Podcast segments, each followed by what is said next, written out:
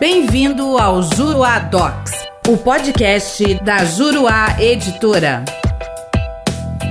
Olá, eu sou o Vinícius Dalazuana, sou um dos coautores e também um dos coordenadores da obra CTN Vivo Comentários ao Código Tributário Nacional, publicado pela Juruá Docs, Legaltech vinculada à editora Juruá. No podcast de hoje, eu gostaria de apresentar para você que me ouve uma discussão que me parece bastante interessante, uma tese que pode ser levada ao Poder Judiciário e que já tem acolhida na jurisdição tributária administrativa, leia-se CARF. Trata-se da possibilidade, e aqui é uma pergunta, ou seja, é possível compensar créditos tributários que sejam objeto de ação judicial individual ainda não transitada em julgado, porém com consonância, com conformidade com precedente vinculante elencado no artigo 927 do Código de Processo Civil. Vamos explicar melhor o que consiste esta tese, esta discussão e renovo aqui o convite para que você conheça a versão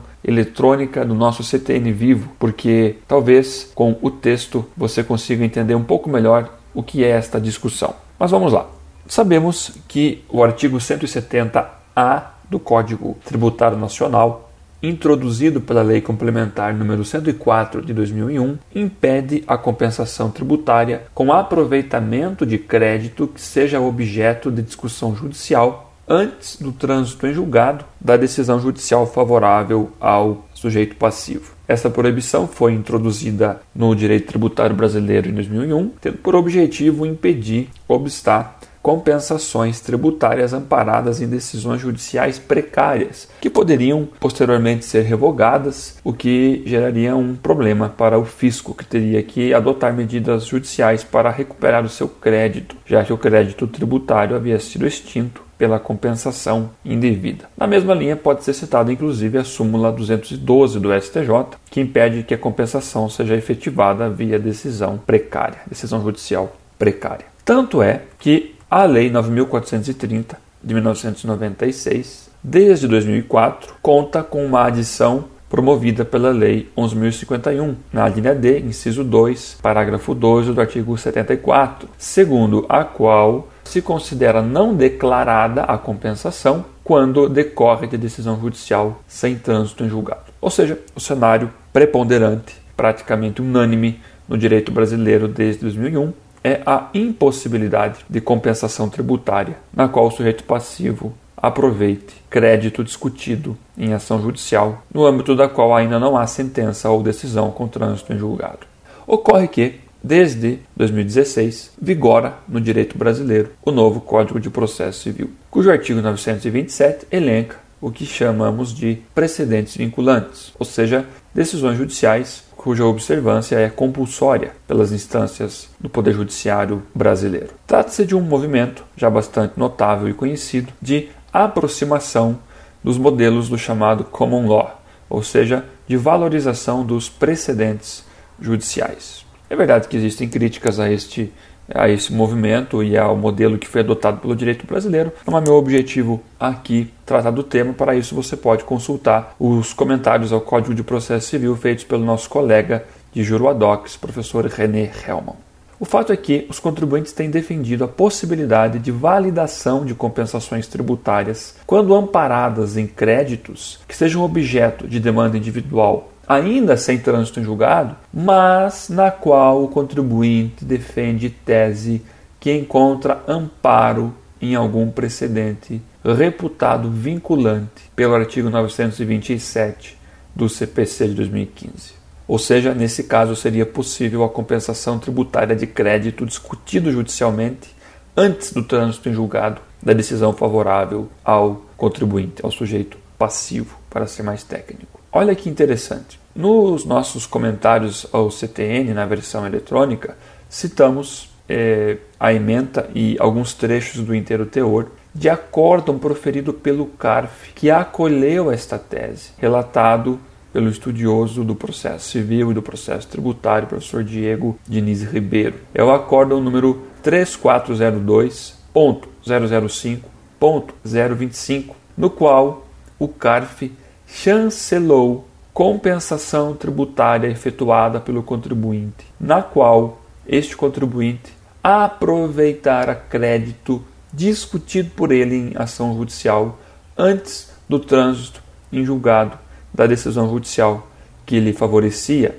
mas na qual decisão judicial essa estava amparada por precedente vinculante do STF, recurso extraordinário com repercussão geral reconhecida, na qual se reputava inconstitucional o alargamento da base de cálculo do PIS e da COFINS promovido pela Lei 9.718/99.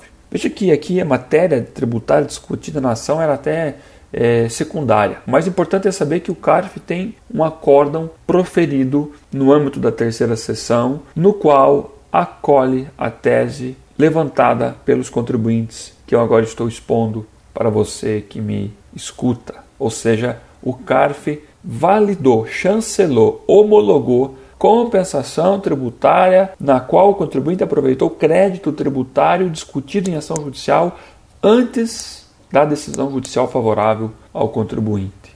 Eu convido você mais uma vez a realizar a leitura desse comentário na nossa versão eletrônica do CTN Vivo, na plataforma da Juruadox, na qual você pode se aprofundar na temática e ter acesso a alguns trechos do inteiro teor deste acórdão do Conselho Administrativo de Recursos Fiscais. O fato é que se vislumbram ao menos dois grandes fundamentos, dois argumentos nos quais está baseada essa decisão do CARF. Primeiro, a incidência do artigo 170-A do CTN deve levar em conta o atual panorama do direito processual brasileiro, no qual há esse movimento de valorização dos precedentes e no qual há um rol de precedentes de aplicação vinculante pelo Poder Judiciário, coisa que não existia em 2001 quando esse dispositivo foi adicionado ao CTN. E, segundo, a aplicação automática, quase que, por assim dizer, cega do artigo 170-A do CTN, neste caso discutido pelo CARF, e nos casos no qual o contribuinte está amparado por precedente vinculante, embora na sua ação individual ainda não haja trânsito em julgado, levaria a uma judicialização da matéria. E essa é justamente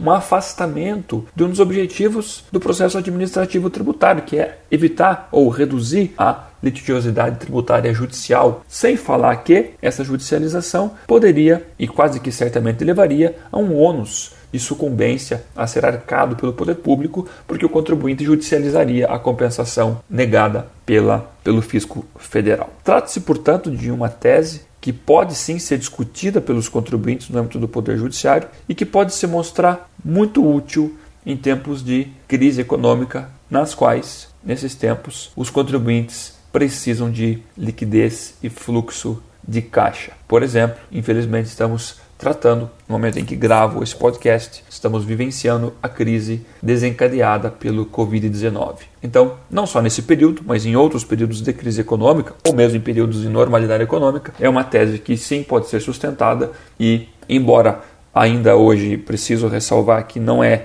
é acolhida de forma pelo menos majoritária pelo Poder Judiciário, é algo que precisa ser discutido sim e que pode eventualmente a médio prazo ser acolhido e ser é, chancelado pelo judiciário brasileiro. Esse foi mais um podcast. Continue nos acompanhando e conosco. Faça mais, faça melhor. Eu sou Vinícius Alazuana. Um forte abraço. Nosso podcast fica por aqui. Com o Juroadox, faça mais, faça melhor. Até o próximo.